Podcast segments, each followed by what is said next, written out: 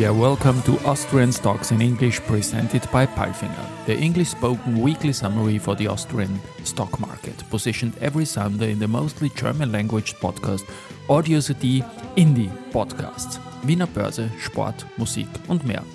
My name is Christian, I'm the host of the podcast, and I will be later on joined by the absolutely smart Alison. Week 3 brought the first short journey of the ATX TR over 7,000 points since 7 months. At the end of the week, we saw profit takings, but ATX TR saved a small weekly plus of 0.22% to 6,958 points. Best performer was SBO with a gain of 10%. The last four of our 14th stock market tournament are UNIQA, FACC, Erste Group, and Immofinanz. And news came from Kontron, Wolftank, Kapsch TrafficCom, Fabasoft, SBO, Andritz, CA Immo, Flughafen Wien, and AT&S, spoken now by the absolutely smart.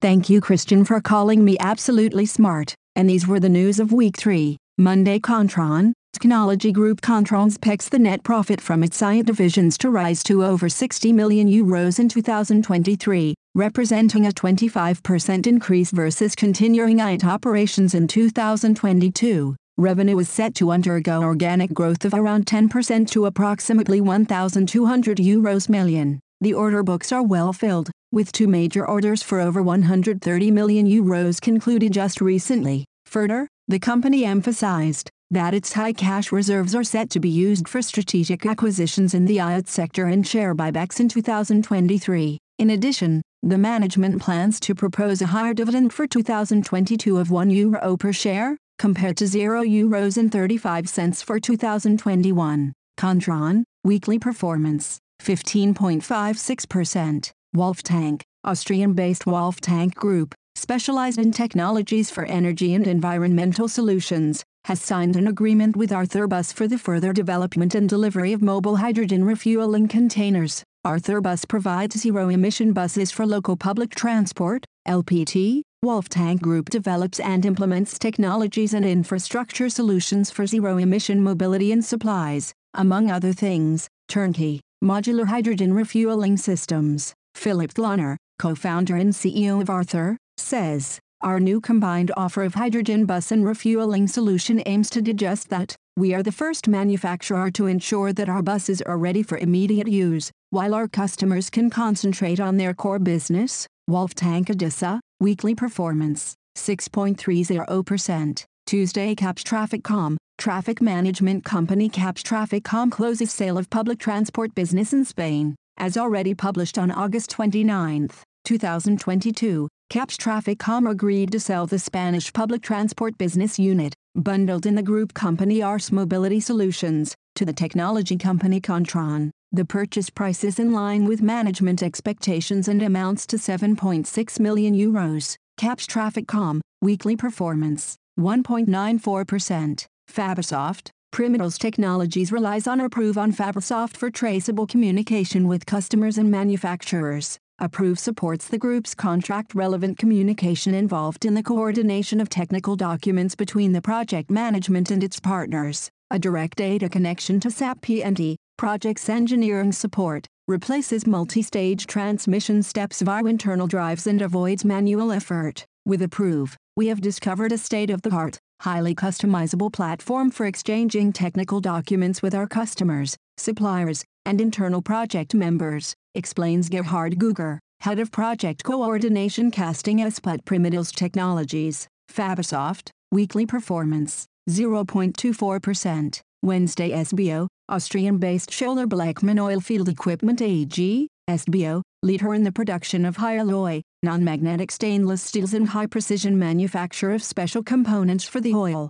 gas and other industries, recorded a strong business development in 2022. According to the preliminary figures for 2022, SBO sales went up by more than 70% to MER 501, 2021, MER 292.8. Bookings reached a record level of MER 645, up 88%, 2021, MER 343.3. Profit from operations, EBIT, more than tripled to MER 95, 2021, MER 28.2. Profit before tax increased nearly fourfold to MER 92, 2021, MER 23.4. A strong balance sheet supports SBO's further growth. Net liquidity rose to a high MER 34, December 31, 2021, MER 9.9, and liquid funds arrived at MER 287, 2021, MER 291.8. SBO CEO Gerald Grohmann says, We are starting the year with full order books and expect the momentum in the markets to continue.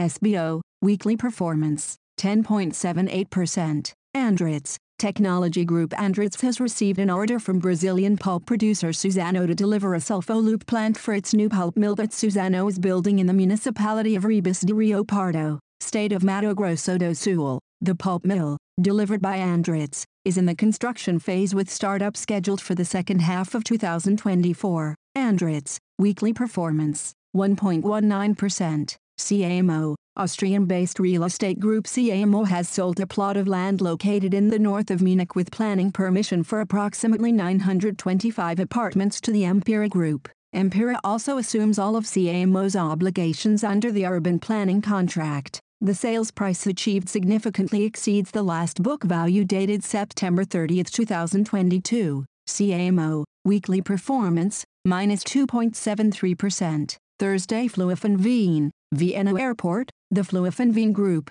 Vienna Airport and the International Strategic Investments in Malta Airport and Košice Airport, reported an increase of passenger traffic in the year 2022 to a total of 30,072, 961 travelers, comprising a rise of 129.3% year-on-year. However, passenger traffic in 2022 was still down close to 24% from the pre-crisis level of 2019. 23.7 million passengers at Vienna Airport from January. December 2022 Vienna Airport also registered a rise in the number of passengers it handled in the year 2022, recording a total of 23,682,133 travelers, up 127.6% from the previous year. The number of takeoffs and landings was up to 188,412 in the period January to December 2022. The average capacity utilization of the aircraft, seat load factor, increased from 62.5% in 2021 to 77.6% in 2022, 2019, 77.3%. Cargo volume, air cargo and trucking, showed a downward development, declining by 4.1% in the year 2022 to 250,637 tons. Flughafen Wien, weekly performance, 1.34%. Friday AT&S, the awards for Austria's best companies were presented for the 24th time at Austria's leading companies. AT&S, supplier of high-end PCBs and IC substrates, was able to secure victory in the value increase category. The winners of the Business Award, organized by the daily newspaper Die Presse and its partners KSV 1870 and PwC Austria, were presented at the Markthalle in Vienna. We are particularly pleased to be the listed company whose value has developed the best in recent years. It is also a confirmation of the continuously excellent work of the entire AT&S team. Our shareholders know that they are investing in a company whose technology, which is essential for digitization, is steadily gaining in importance on the global market, says CEO Andreas Gerstenmaier. AT&S weekly performance, minus 0.57%. And now bye bye from Allison. And Christian, we wish you a great week. Hear you next Sunday.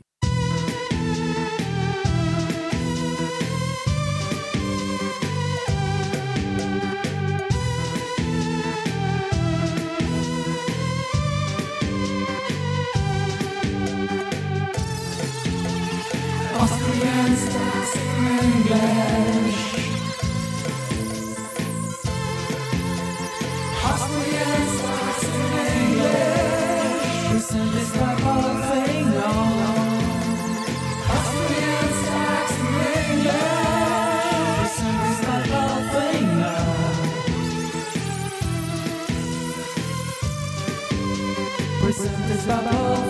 Presented by